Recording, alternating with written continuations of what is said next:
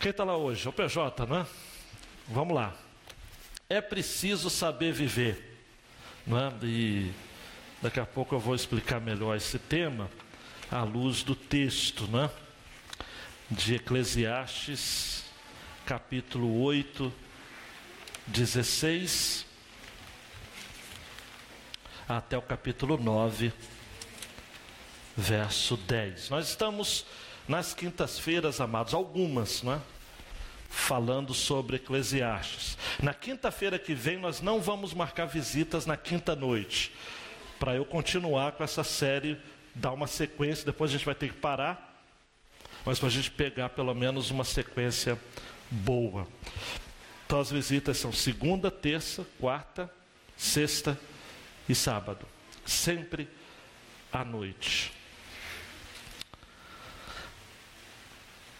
Salomão, ele tem uma, uma briga com ele mesmo, consigo mesmo, para ser mais preciso no português. Era um homem sábio, isso ninguém tem dúvidas. Ele vai falar, por exemplo, no capítulo 1, no versículo 17, que ele dedicou o coração a compreender a sabedoria e o conhecimento. Mas ele aprendeu que isso também é correr atrás do vento.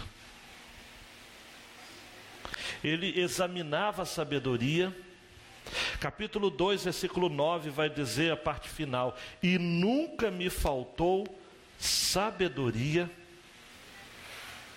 era alguém que realmente Deus havia lhe dotado dessa habilidade. A palavra sabedoria habilidade, é conhecimento aplicado à prática. Você conhece a história registrada no livro sagrado, no livro de Reis, do sonho que Salomão teve e ele pediu a Deus por sabedoria. E Deus deu. Capítulo 2, versículo 26 vai dizer que Deus dá sabedoria, conhecimento e felicidade ao homem que lhe agrada.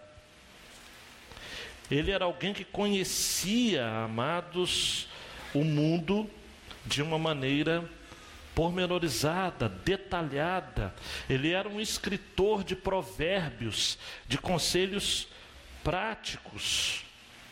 No capítulo 7, versículo 23, ele vai dizer de que tudo ele examinava segundo a sabedoria. Porque ele havia dito para si mesmo, o texto diz: serei sábio, mas a sabedoria ficou longe de mim. Sabedoria é um termo forte no livro de Eclesiastes. Há 26 vezes a palavra sabedoria e 23 vezes a palavra sábio. Na segunda metade do livro, que a gente já está estudando desde o capítulo 7, vai aparecer mais de 30 vezes essa expressão sabedoria ou sábio. Então, sabedoria é saber viver. Né?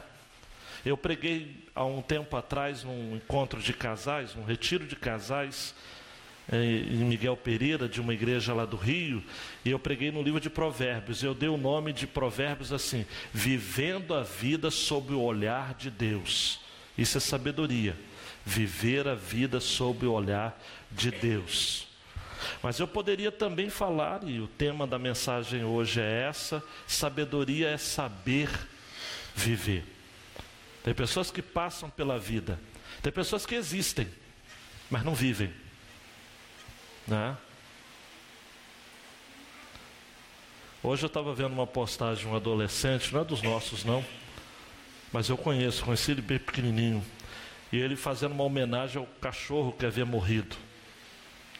Ele falou: Quem me conhece sabe que eu não falo desse modo apaixonado por ser humano nenhum, porque ser humano é corrupto, já os cachorros não são, né? Cachorro é puro, é, sem maldade. Né? Essa coisa de dar mais valor ao animal do que às pessoas é falta de sabedoria. É preciso saber viver. Então vamos ao texto para a gente entender as minúcias daquilo que o texto e o Salomão, o pregador, o sábio, quer compartilhar com a gente. 8,16. Quando dediquei o coração a conhecer a sabedoria e a observar o trabalho que se faz na terra pelos que não conseguem dar sono aos seus olhos, nem de dia nem de noite, contemplei tudo o que Deus tem feito e vi que ninguém pode compreender a obra que se faz debaixo do sol. Pois, por mais que o homem se esforce para entendê-la, nada achará, embora o sábio afirme que a entende nem por isso poderá compreendê-la. Dediquei o coração a refletir a respeito de tudo isso e cheguei à conclusão de que os justos e os sábios e o que eles fazem estão nas mãos de Deus. Se é amor ou se é ódio, Ninguém sabe o que os aguarda. Tudo acontece igualmente a todos, ao justo e ao ímpio, ao bom e ao mau, ao puro ou ao impuro, ao que oferece sacrifícios e ao que não os oferece, ao bom e ao pecador, ao que faz juramentos e ao que não faz. Este é o mal que há em tudo que se faz debaixo do sol. O mesmo acontece a todos. Além disso, o coração dos homens está cheio de maldade, de sensatez durante toda a vida. No final, eles se juntarão aos mortos. Há esperança para todos que estão entre os vivos, porque melhor é o cão vivo do que o leão morto. Pois os vivos sabem que morrerão, mas os mortos não sabem de nada. Não haverá recompensa para eles e não se tem mais lembrança deles. O amor, o ódio, a inveja deles já desapareceram.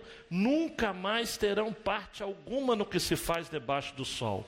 Vai, e come com alegria o teu pão e bebe o teu vinho com o coração contente, pois há muito tempo Deus se agradou do que tu fazes. Seja as tuas vestes sempre bem cuidadas, nunca falte óleo sobre a tua cabeça. Desfruta a vida com a mulher que amas todos os dias desta vida de ilusão que Deus te deu debaixo do sol. Sim, em todos os dias da tua vida de ilusão, porque essa é a tua recompensa nesta vida pelo trabalho que fazes debaixo do sol.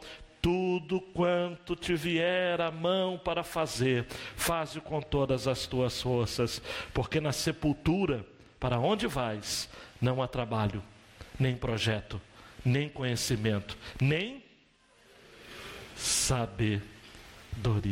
Abaixa a cabeça, vamos orar mais uma vez, dizendo para Deus falar conosco, falar da Sua palavra. Ó Deus, que haja concentração máxima nesses minutos que vamos passar refletindo sobre o teu texto sagrado. Toma as nossas mentes no nome de Jesus. Amém e amém. É preciso saber viver.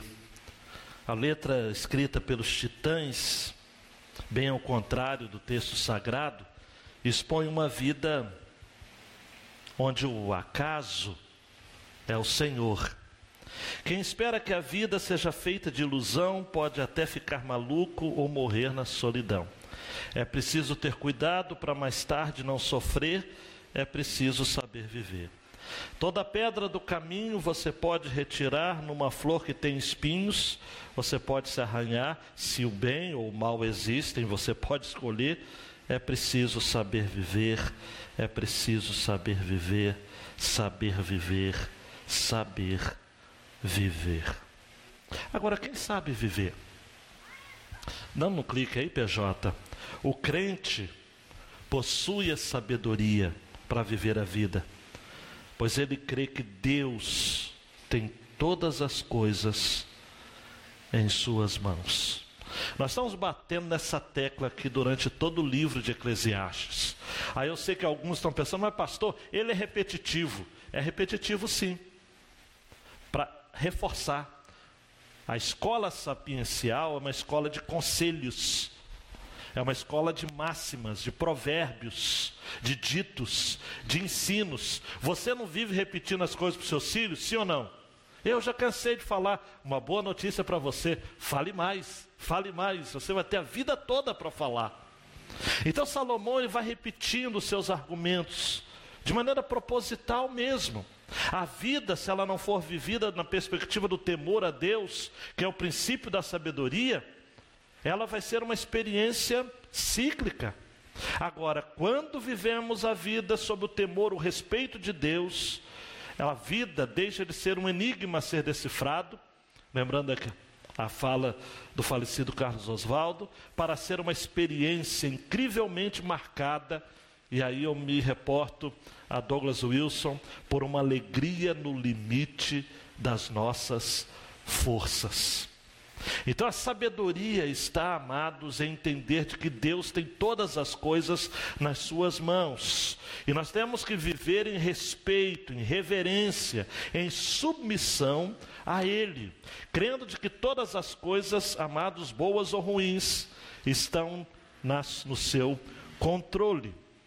A primeira questão que nós encontramos nesse texto, nos versos 16 a 19 do capítulo 8, é a questão do enigma da vida, a obra de Deus a obra de Deus. Quando dediquei o coração a conhecer a sabedoria e a observar o trabalho que se faz na terra, pelos que não conseguem dar sono aos seus olhos, Salomão está observando, amados, e ele dedica o seu coração a conhecer a sabedoria, e ele observa que os homens estão trabalhando sempre, não estão dando descanso aos seus olhos. Só uma curiosidade aqui: foi o próprio Salomão que escreveu o salmo de número 127, quando fala inútil é vos é trabalhar até tarde, comer o pão de de dores, porque Deus dá aos seus amados enquanto eles dormem. Salomão entendia disso, ele ficava observando, não precisava trabalhar porque ele era rei, então ele ficava observando as pessoas correndo de um lado, correndo do outro, correndo de um lado, correndo do outro. E a pergunta que não queria calar no coração de Salomão é: estão correndo para onde? Estão construindo o quê? Homens e mulheres que não conseguem dar sono aos seus olhos nem de dia nem de noite, por conta do trabalho que se faz. Versículo 17: Contemplei tudo que Deus tem feito e vi que ninguém pode compreender a obra que se faz debaixo do sol, pois por mais que o homem se esforce para entendê-la, nada achará. Embora o sábio afirme que a entende, nem por isso poderá compreender.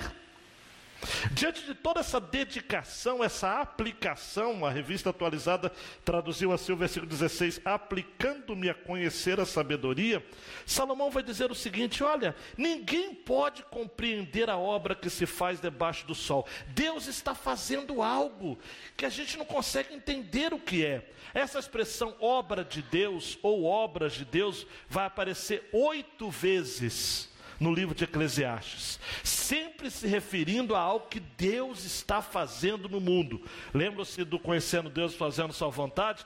Deus está fazendo algo no mundo. É isso. Eclesiastes 3:11. Tudo fez formoso em seu tempo, também pôs no mundo o coração do homem, sem que este possa descobrir a obra que Deus fez desde o princípio até o fim. Deus sabe o fim desde o começo, ele tem uma obra por inteiro. Por isso que o texto fala de a obra e não uma obra. Deus não está ocupado, amados e amadas, em fazer algo fortuitamente, casualmente, coincidentemente. Deus está fazendo algo definido, algo demarcado. Trata-se da obra. Deus está fazendo algo debaixo do sol. Eclesiastes 7,13: Atenta para a obra de Deus, porque quem poderá endireitar o que ele fez torto? Existem realidades, amados, no mundo que não vai mudar, porque ninguém pode endireitar o que Deus já fez torto. É isso que o texto está dizendo. Eu vou ler de novo, você não achar que eu estou lendo. Eclesiastes 7,13. Atenta para a obra de Deus, porque quem poderá endireitar o que ele fez torto? Não adianta. Ah, pastor, só está ensinando o fatalismo. A gente não, não, não, é, eu estou ensinando aqui a soberania de Deus, que é o tema da Bíblia, se você não sabe. Não é só o tema da IBD. E é o tema de Eclesiastes também. Deus está fazendo algo, Ele tem uma obra a fazer. E Eclesiastes 11:3, que é o meu texto preferido de Eclesiastes. Assim como tu não sabes qual é o caminho do vento, nem como se formam os ossos no ventre da mulher grávida, assim também não sabes as obras de Deus que faz todas as coisas. Salomão está dizendo aqui mais uma vez em Eclesiastes, amado, quem é que pode pensar que está na mente de Deus? Bobinho, bobinha. Por mais que o sábio afirme que a entende, o texto diz, não é isso? Nem por isso poderá compreendê-la. Fato é, amados, este é o primeiro ponto, é o enigma da vida. Deus está fazendo algo, uma obra está sendo feita. Deus é soberano. Deus não manda fazer, Ele faz. Aí tem gente que, que quer ficar em paz com a consciência e fala o seguinte: essa não é vontade de Deus, é vontade permissiva. Vontade permissiva é vontade de Deus. Você só está dando o nome de permissiva porque você é, é fresco, não, você é sensível. A vontade de Deus, Deus, é vontade de Deus. E Paulo vai dizer em Romanos 12 que ela é boa, perfeita e agradável, mesmo que você não goste. Deus faz. Você pode dizer amém? Esse é o enigma da vida.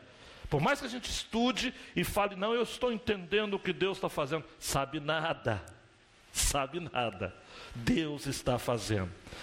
Grande PJ, o seu cabelo assim cortado diferente hoje. A morte é certa. É a outra realidade que mexe com a cabeça de Salomão. O fim de todos, qual vai ser, amados? Hã?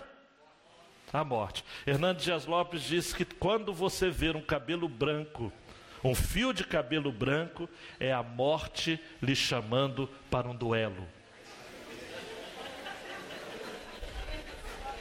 É, eu eu estou livre disso. Então, quando você ver um cabelo branco, um fio de cabelo branco, é a morte lhe chamando para um duelo. É? As armas. A morte, amados, vai ser o último inimigo a ser derrotado. Conhece isso na Bíblia, sim ou não?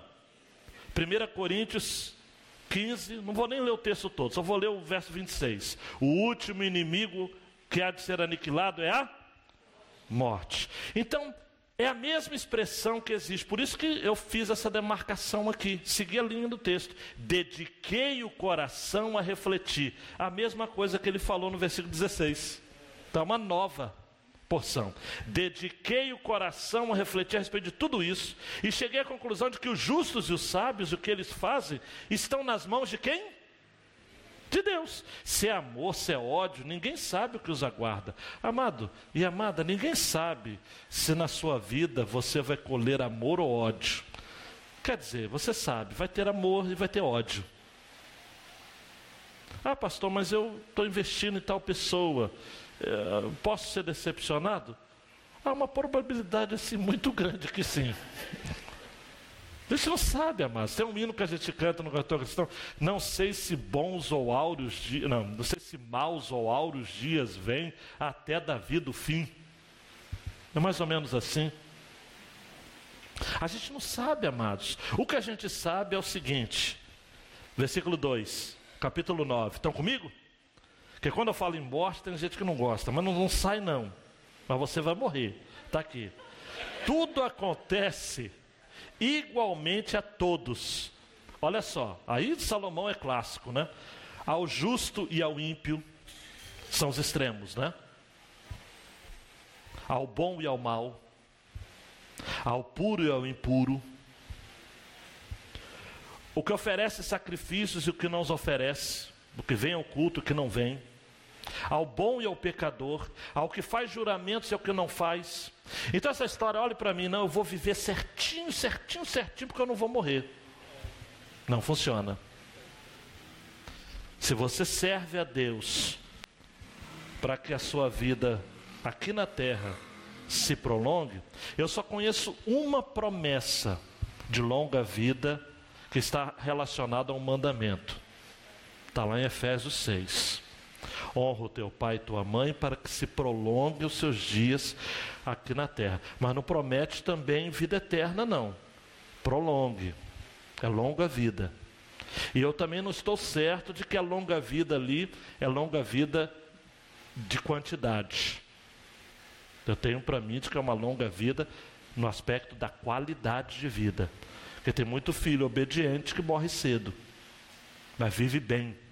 Agora, o filho desobediente muitas vezes tem uma vida longa, de dias, mas é uma vida miserável e amaldiçoada.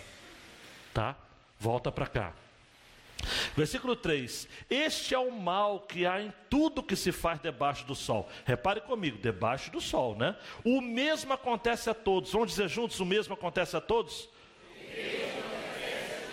O mesmo. Além disso, o coração dos homens está cheio de maldade. É só no tempo de Salomão, tem hoje também.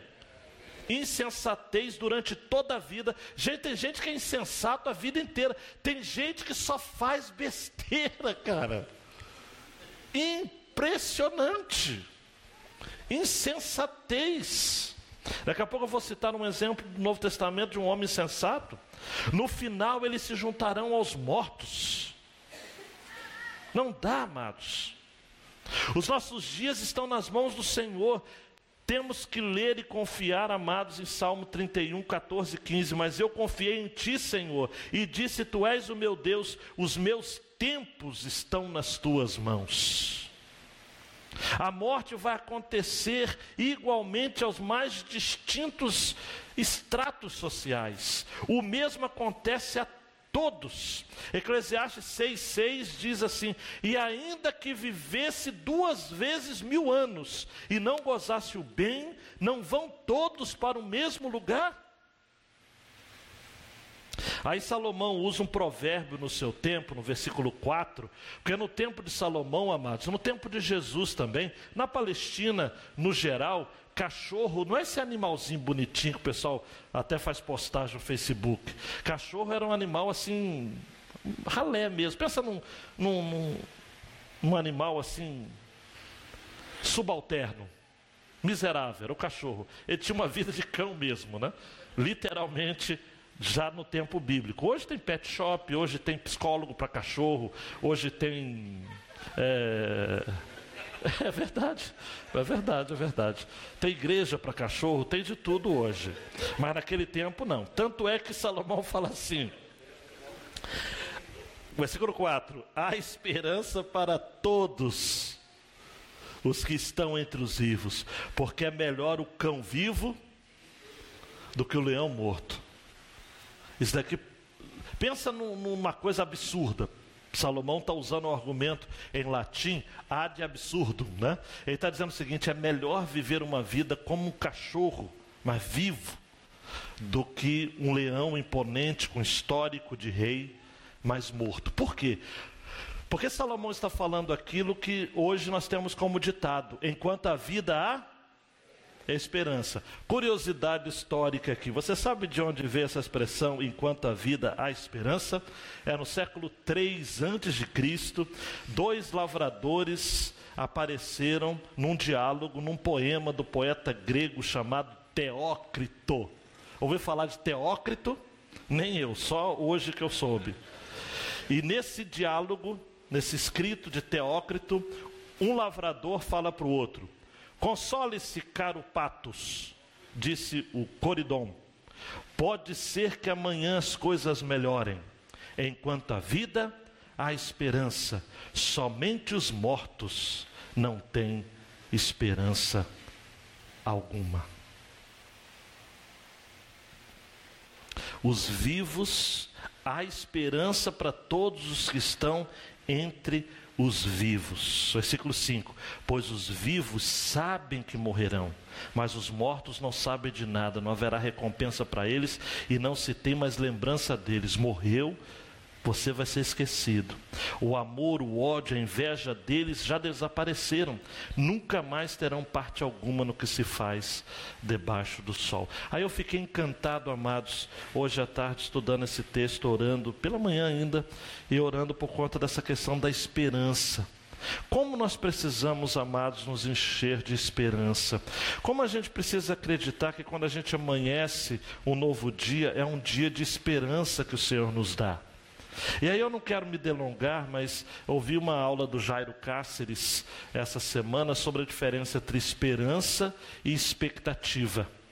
Expectativa, tome nota aí, é um estado de apreensão, de intensidade variável, por algo que se deseja muito que concretize.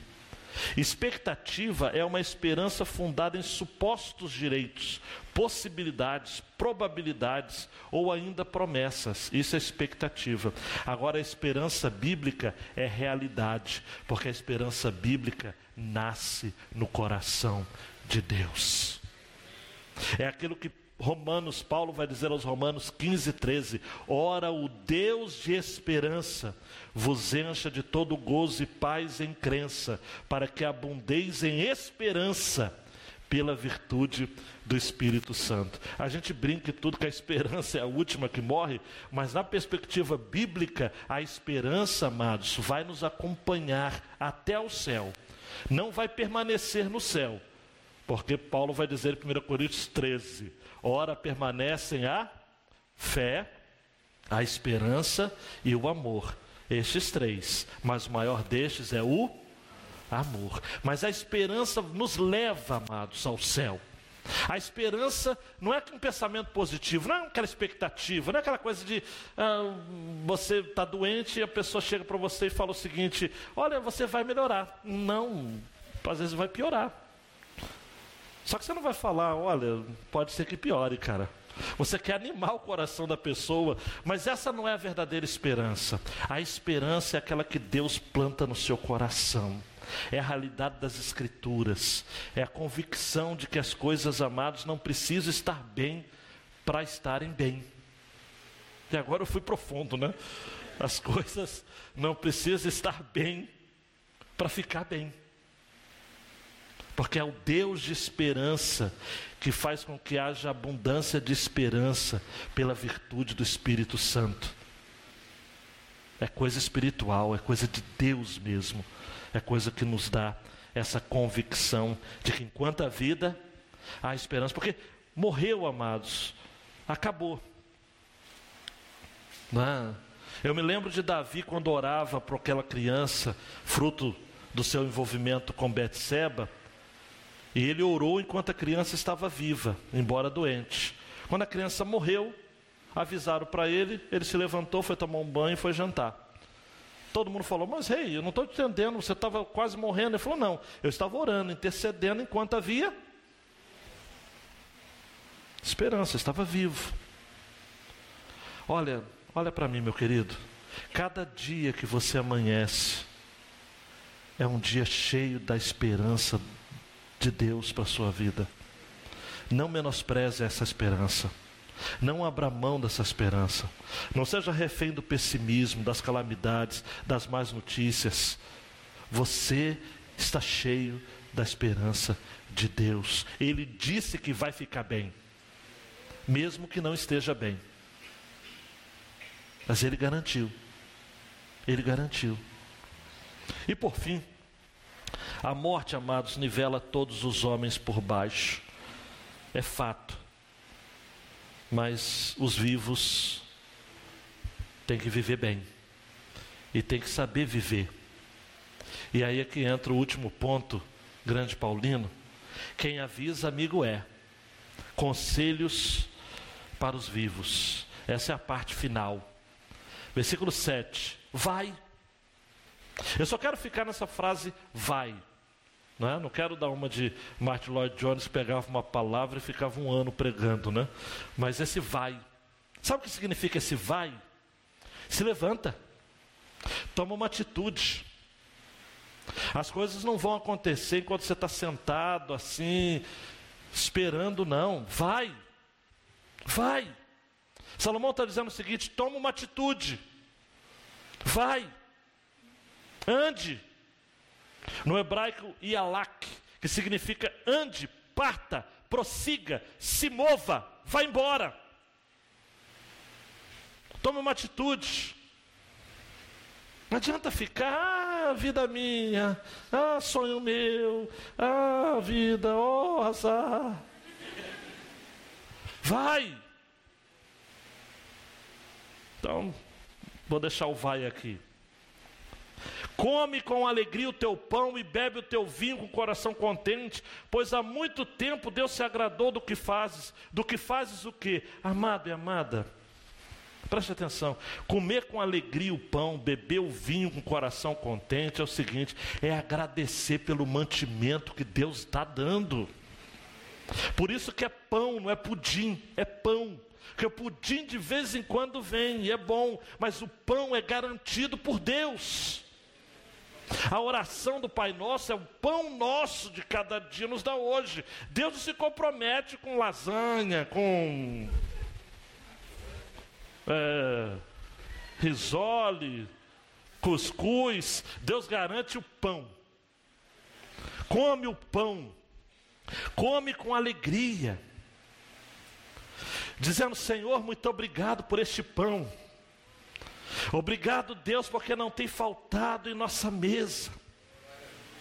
Aí tem um bebe o vinho. Eu sei que tem gente engraçadinha aqui. Ei, o vinho, pastor. Vinho aqui é símbolo, amados, da bebida no geral.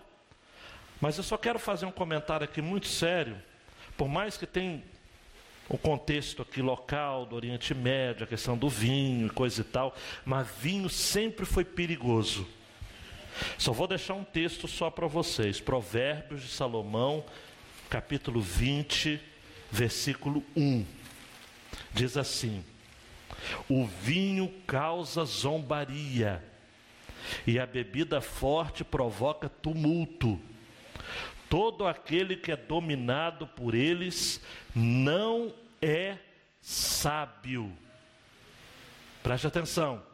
Não é sábio. Eu sou o defensor de que o crente tem que ser abstêmio. O que, que é isso? Não deve beber. Há aqueles que defendem que deve beber controladamente, que o vinho. Eu defendo, eu, a maioria dos textos bíblicos, não vou ficar citando vários textos, fala de alerta relacionado ao vinho. No Novo Testamento tem Paulo aos Efésios: não vos embriagueis Há um outro provérbio de Salomão que diz: Não olhes para o vinho quando ele se mostra vermelho, escoa suavemente pelo copo, porque no seu fim morderá como o basilisco, uma cobra venenosa. Vinho, todas as vezes que nós encontramos queda de homens de Deus no passado, na Bíblia, não vou dizer sempre, eu vou estar sendo exagerado, mas quase sempre tem alguma coisa de bebida envolvida na jogada. Noé. Havia o quê? Noé desce da arca, oh Deus, Deus é bom e tal e tal, tal. De repente ele faz o quê? Planta uma vinha e bebe, enche a cara e você sabe o que acontece. Jacó, envolvido com bebida, por isso que trocou Raquel por Leia, confundiu na hora, não viu direito. No hebraico até, a palavra festa Banquete no hebraico é a mesma palavra para vinho. Então eu sou a favor de que o crente não deve beber, absolutamente. Não deve ter em casa, não deve convidar ninguém, não deve.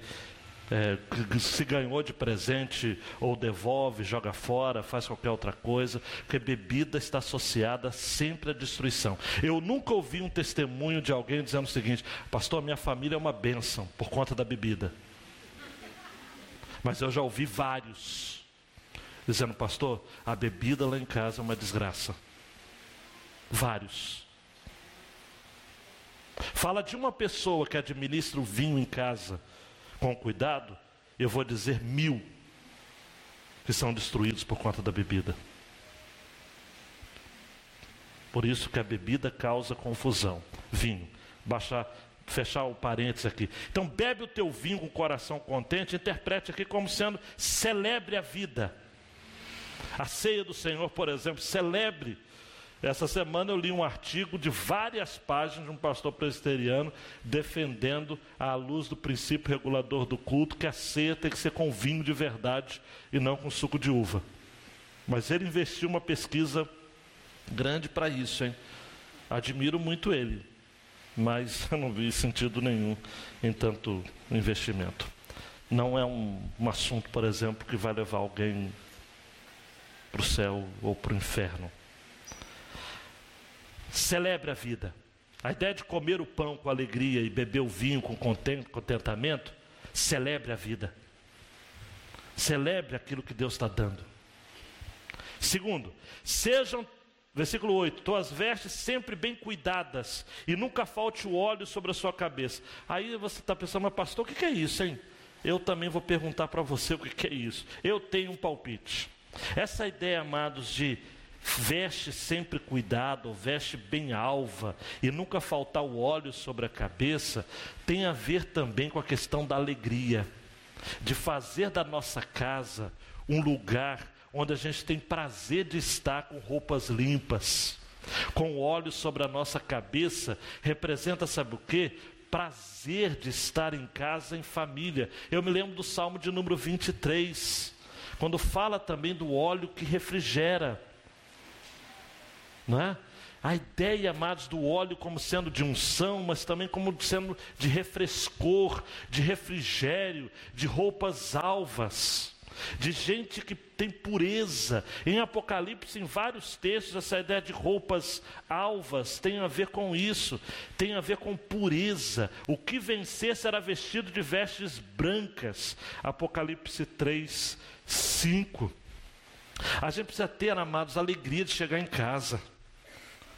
A gente precisa entender que estar em casa, estar em família, estar com as pessoas é algo refrescante como um óleo que desce sobre a barba, a barba de Arão. Nossa casa precisa ser uma casa de consagração. Nossa vida precisa ser uma vida. Gente, a gente precisa ter integridade. Para mim, essa questão de roupas alvas tem a ver com integridade.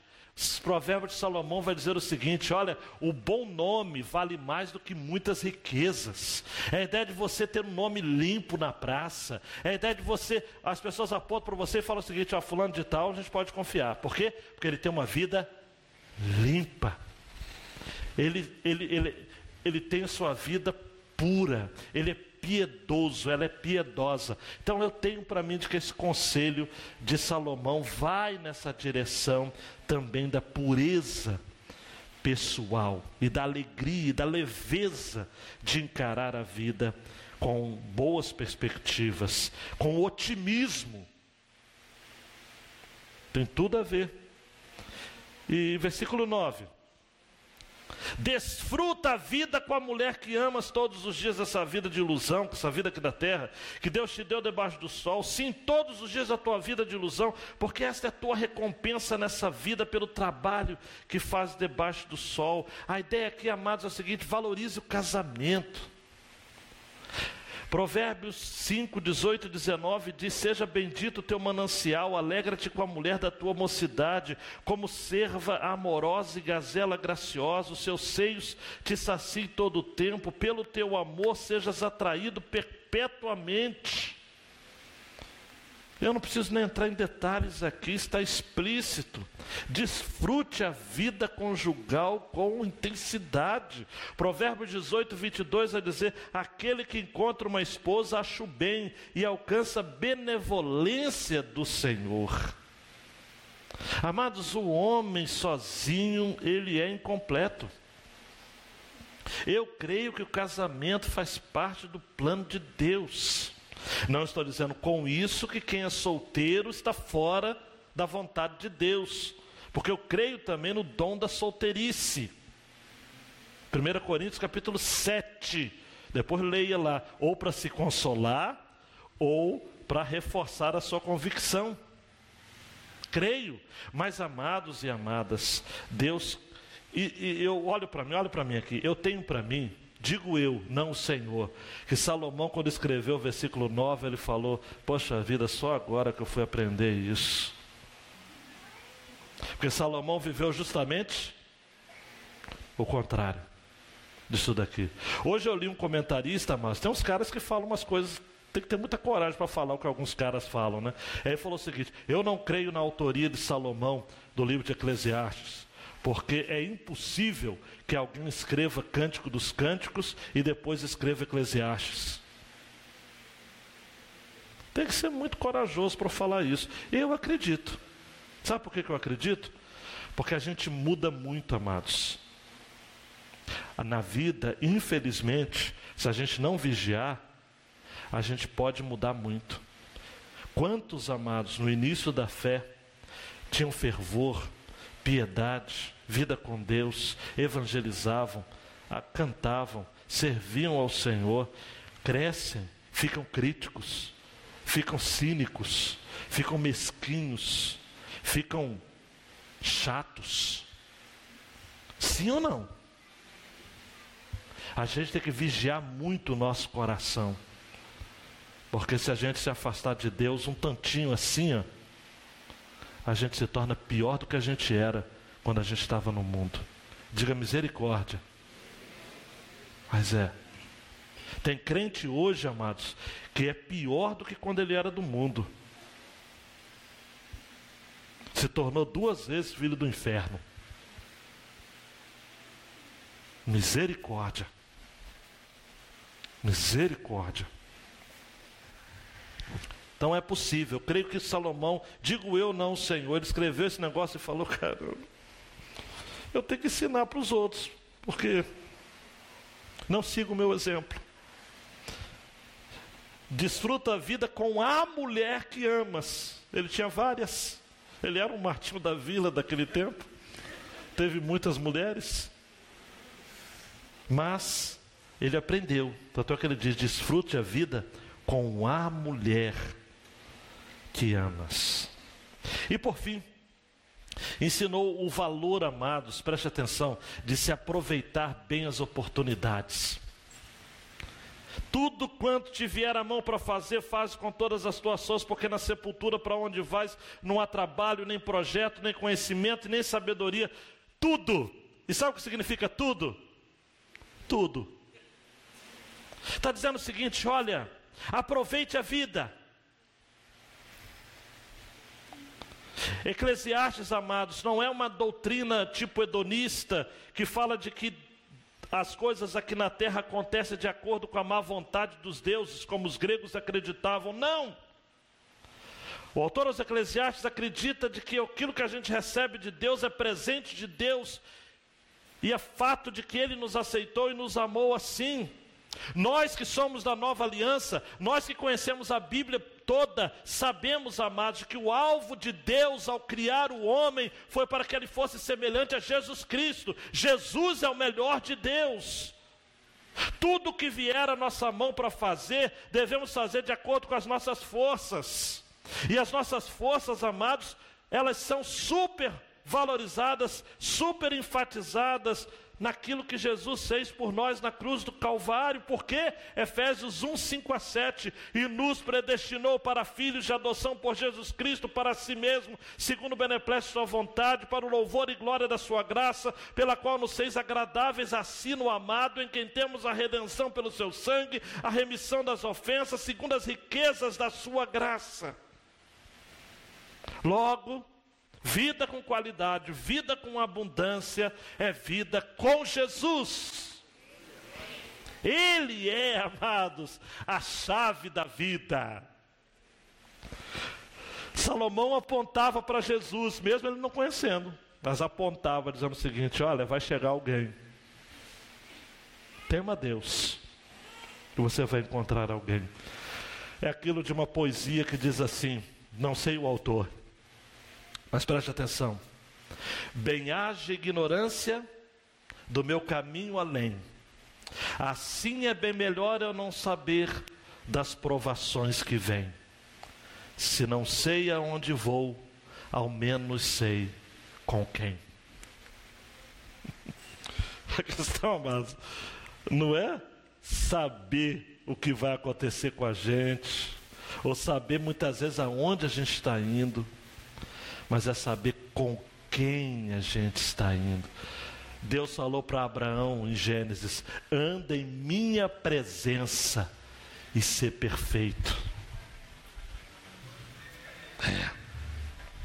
Grande PJ, aplicações para a gente ir para casa assim com a mente queimando. Primeiro, Sabedoria não é um artigo de luxo, é algo que deve ser encarado como algo que é básico à nossa existência neste mundo. Sabedoria não é uma coisa dos entendidos. Eu vou entrar no seminário para ser sábio, eu vou fazer faculdade para ser sábio, vou fazer psicologia para entender o comportamento humano e para me curar das minhas doenças emocionais. Bobinho você.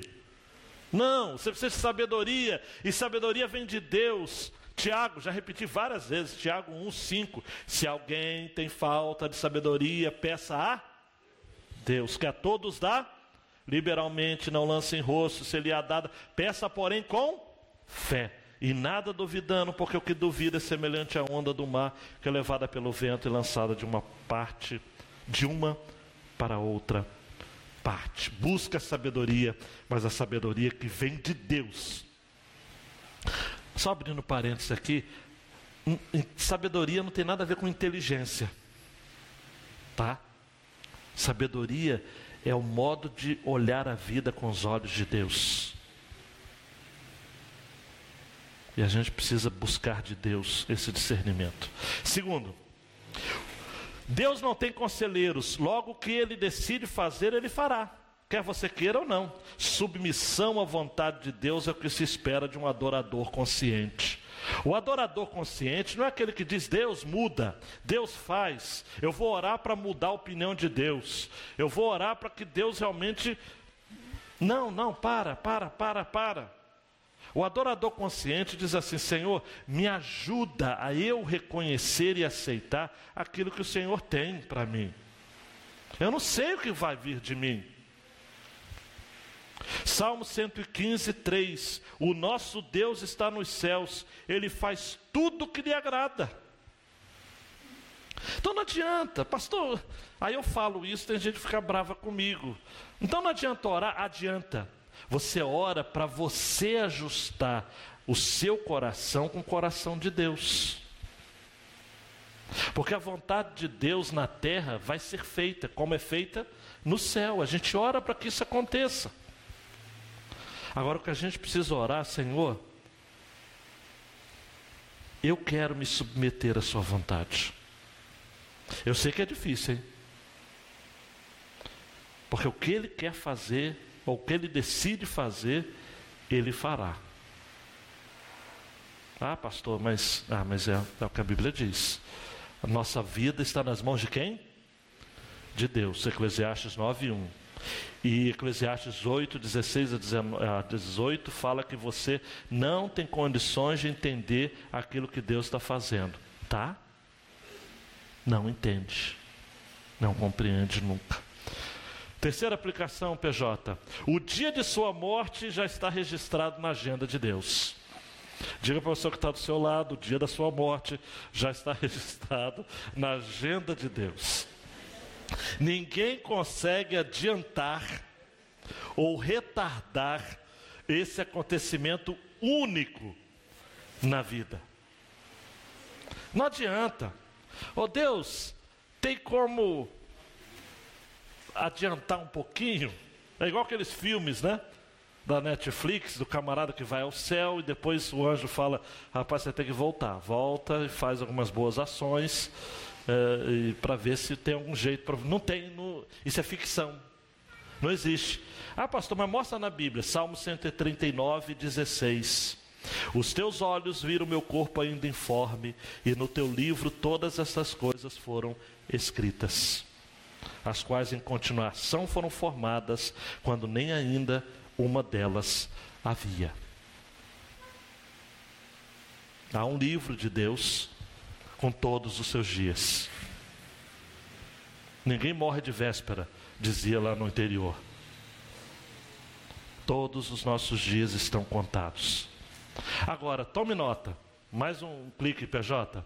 A morte é o principal argumento da justiça divina. Por quê? Porque todos pecam, logo, todos morrem. Não vai ter, Mariana, Mariane, um pecador que vai deixar de morrer. Porque quem é crente há muito tempo sabe. Romanos 6, 23. Vamos juntos? Porque o salário do pecado é a morte. E Hebreus 9, 27. Aos homens está ordenado morrerem depois vem o juízo. Ah, pastor, mas eu não esperava que fulano ia morrer. Ninguém espera. Aí você é crente e dá um piti no velório. Ah, eu vou junto. filho desobediente que faz piti em velório. Esposa, esposo também, que está com conta no cartório, chora muito, hein? Diz que vai junto e tal, e o gerro quer pegar a sogra pelo, pelo pé, e é uma história toda. Mas, amado, não adianta. Nós, os crentes, precisamos encarar a morte com outros olhos. Ah, pastor, mostra na Bíblia. 1 Tessalonicenses 4,13. Não quero, porém, irmãos, que sejais ignorantes acerca dos que já dormem, para que não vos entristeçais como os demais, que não têm esperança. Quem não tem esperança como nós, ah, é bom fazer showzinho mesmo, hein? Porque senão vai para o inferno. Agora, nós que temos esperança, a gente, eu não estou falando, pastor, eu sou insensível demais, não pode chorar? Chora, chora. E não chega para a pessoa que está no velório e fala assim: ah, não chora não. Fala assim: chora mesmo. Quanto mais chorar é melhor.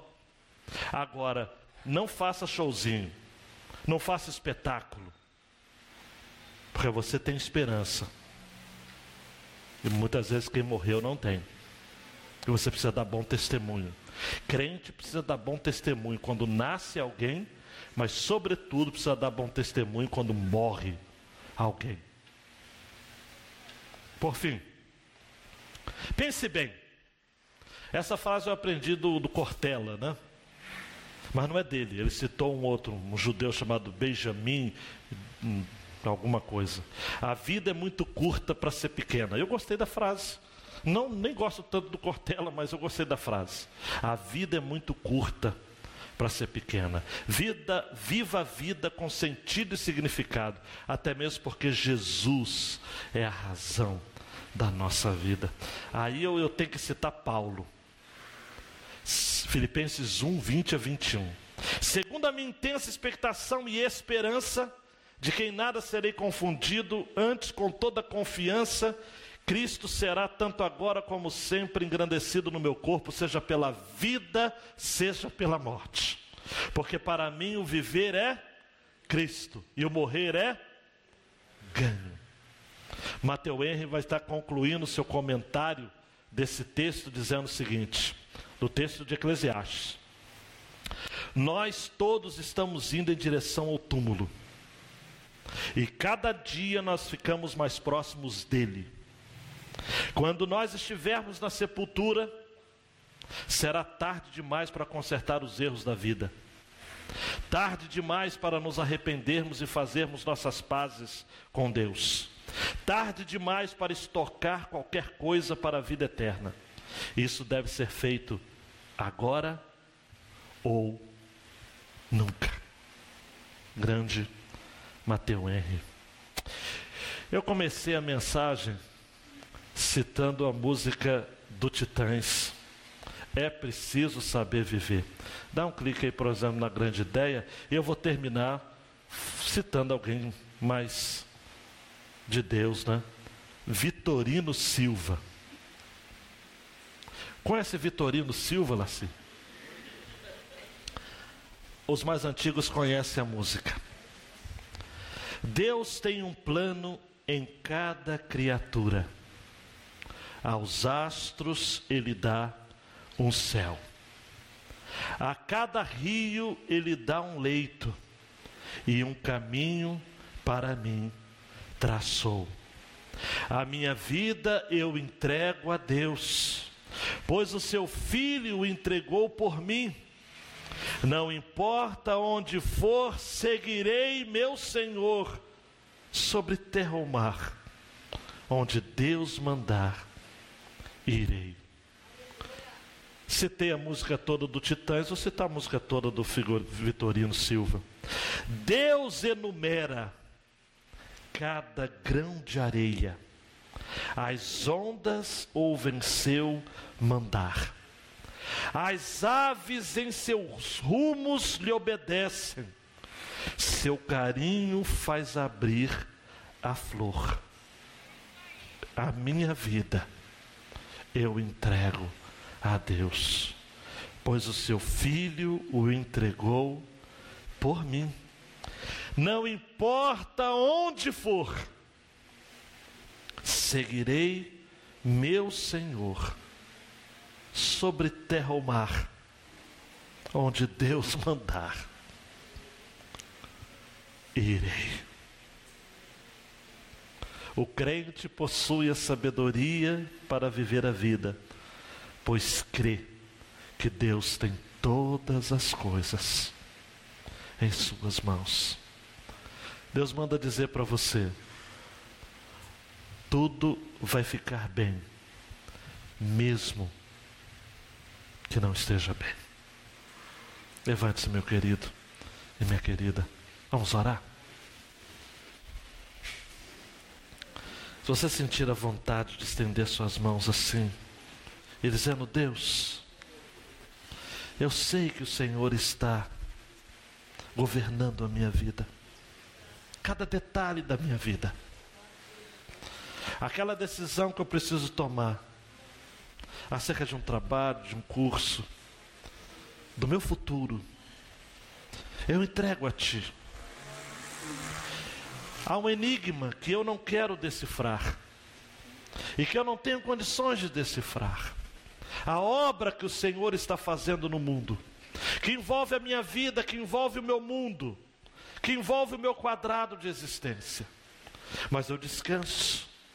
Eu sei que eu estou caminhando para o túmulo. Eu sei que a cada dia estou mais perto de lá.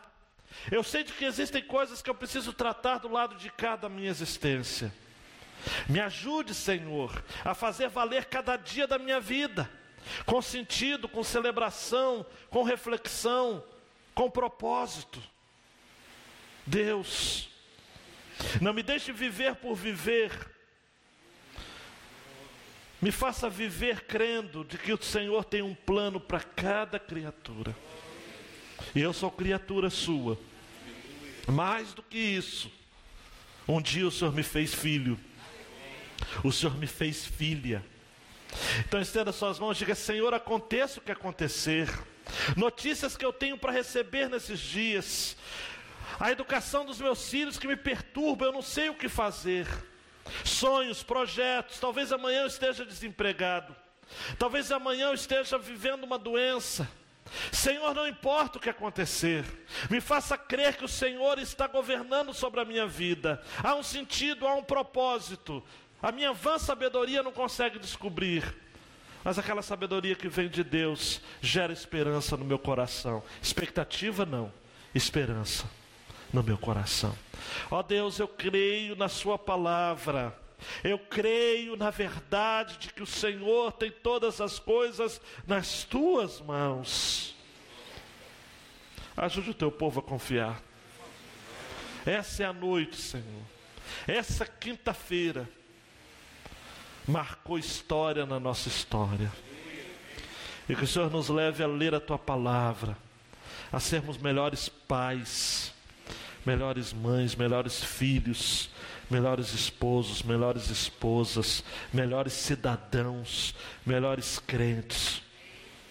A partir dessa convicção de que sabedoria é saber viver, e saber viver é ter a certeza de que Deus tem todas as coisas nas Suas mãos.